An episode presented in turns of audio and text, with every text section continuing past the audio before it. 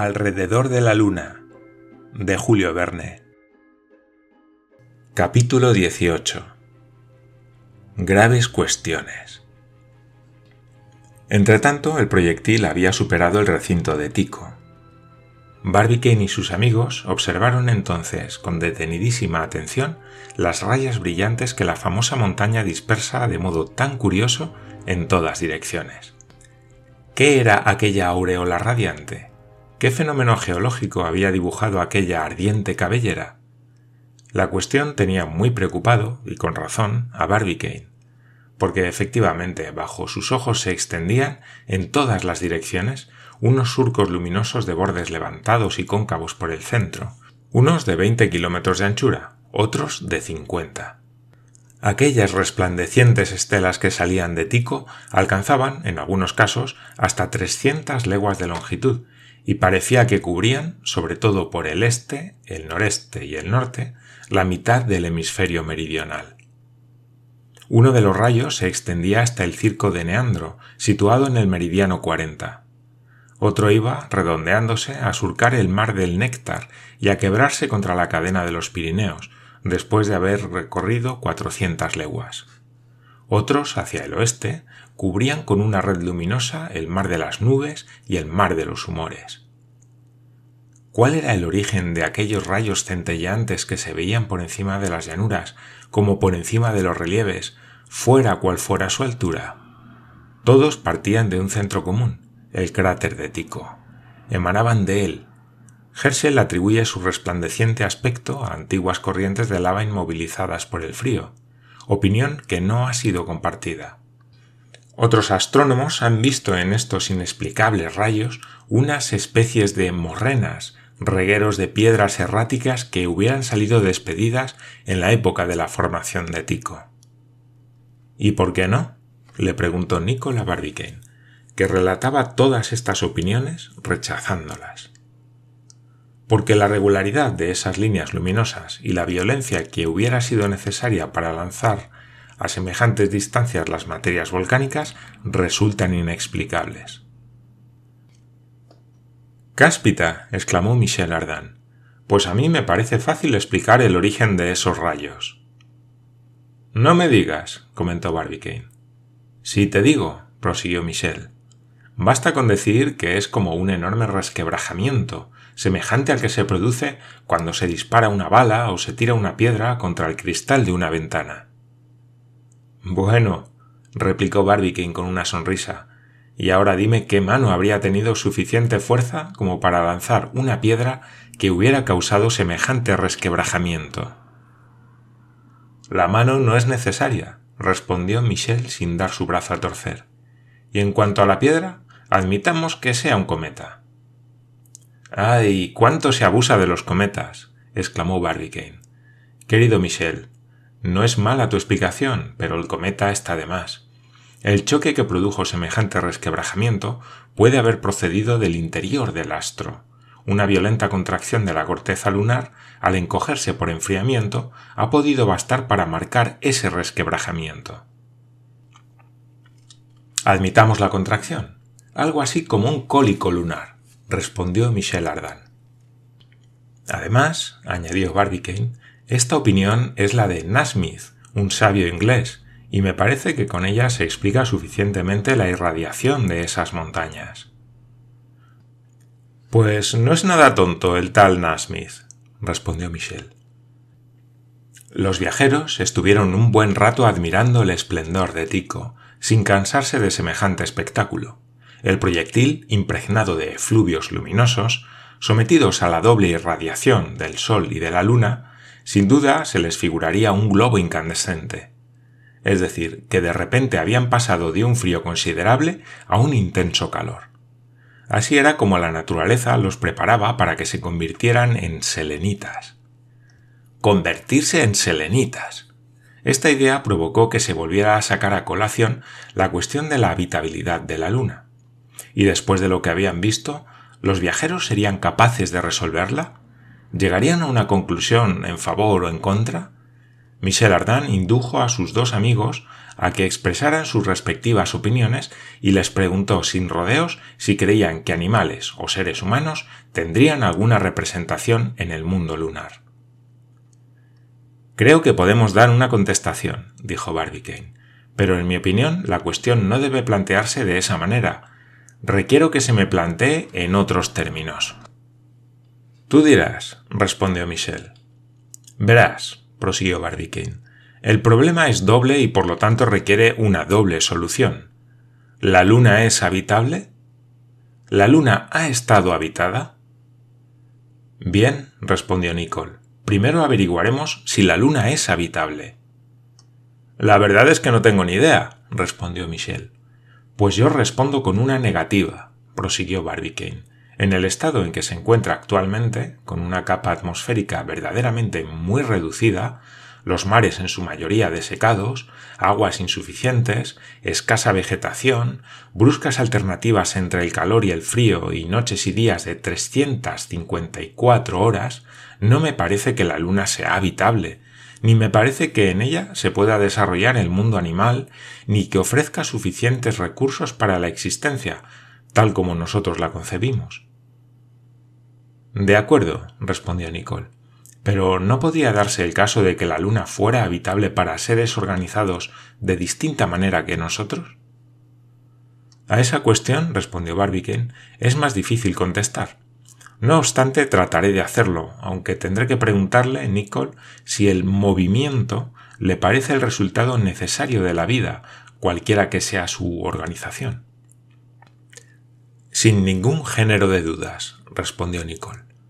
En ese caso, estimado amigo, he de responderle que hemos observado los continentes lunares a distancias de 500 metros como mucho, y que en ningún momento nos ha parecido que algo se moviera sobre la superficie de la Luna. La presencia de cualquier tipo de humanidad hubiera quedado manifestada por adaptaciones, por construcciones de cualquier estilo, incluso por ruinas. ¿Y qué hemos visto? Siempre y en todo lugar la obra geológica de la naturaleza, y nunca la obra del hombre. De modo que, si existen representantes del reino animal en la Luna, tendrían que vivir en el fondo de aquellas insondables cavidades donde no alcanza la vista. Cosa que me resulta inadmisible, pues hubieran dejado alguna huella de su paso por las llanuras que deben estar cubiertas por una capa atmosférica, por mínima que ésta sea. Pero no hemos visto huellas por ninguna parte, de modo que la única hipótesis que nos quedaría sería la de una raza de seres vivos que carecieran de movimiento, que equivale a la vida. O sea, de seres vivos que no estuvieran vivos, replicó Michel. Exactamente, respondió Barbicane, cosa que para nosotros carece de sentido. En ese caso ya podemos formular nuestra opinión, dijo Michel.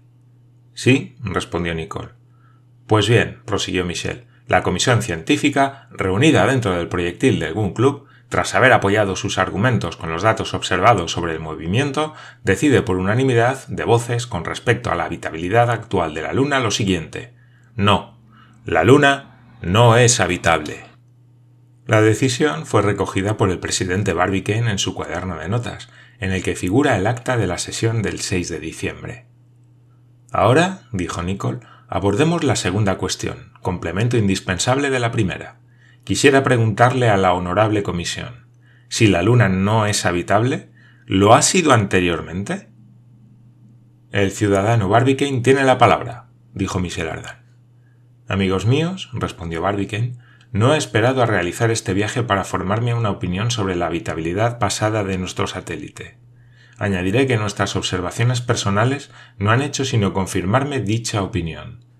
Creo, incluso afirmo, que la Luna ha estado habitada por una raza humana de características semejantes a las nuestras, que produjo animales anatómicamente similares a los animales terrestres, pero he de añadir que dichas razas humanas o animales ya han cumplido su cometido y hoy están absolutamente extinguidas.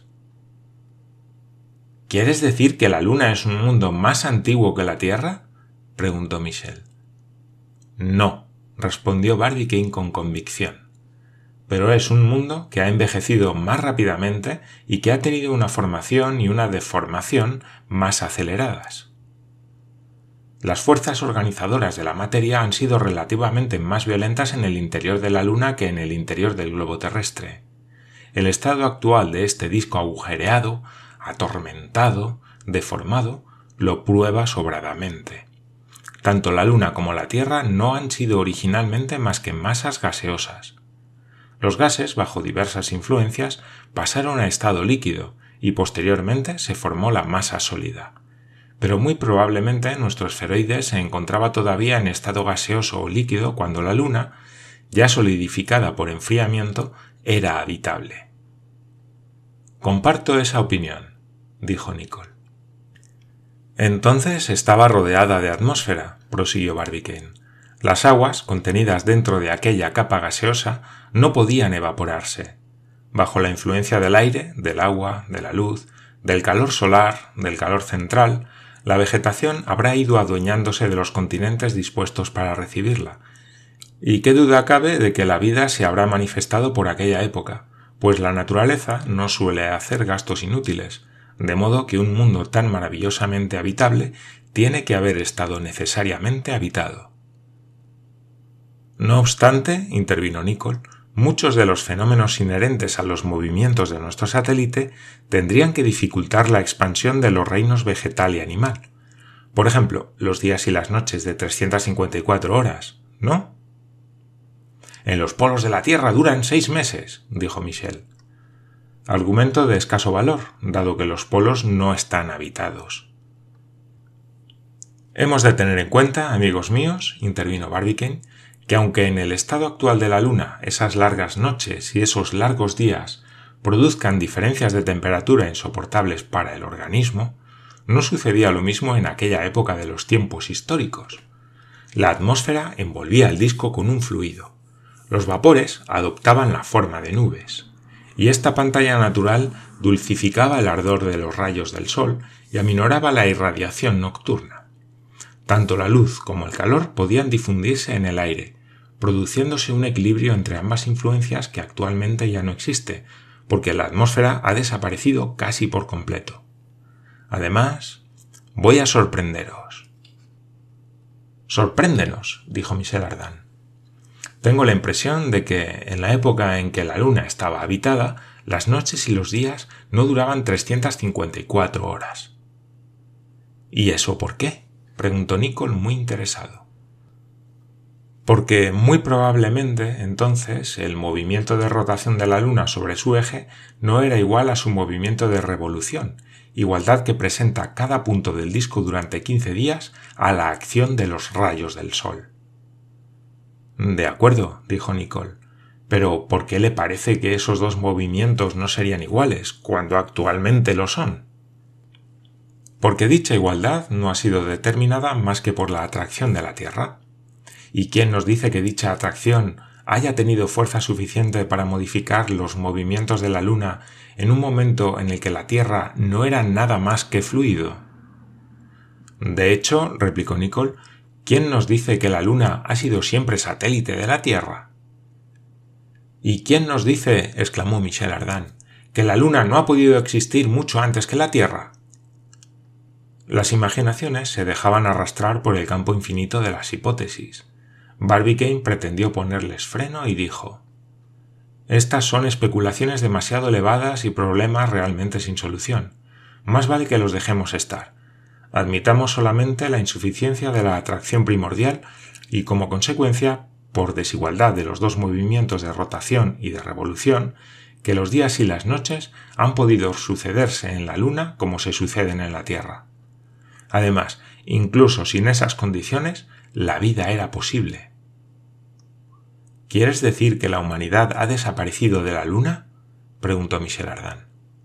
Sí, respondió Barbicane, tras haber perdurado durante miles de siglos.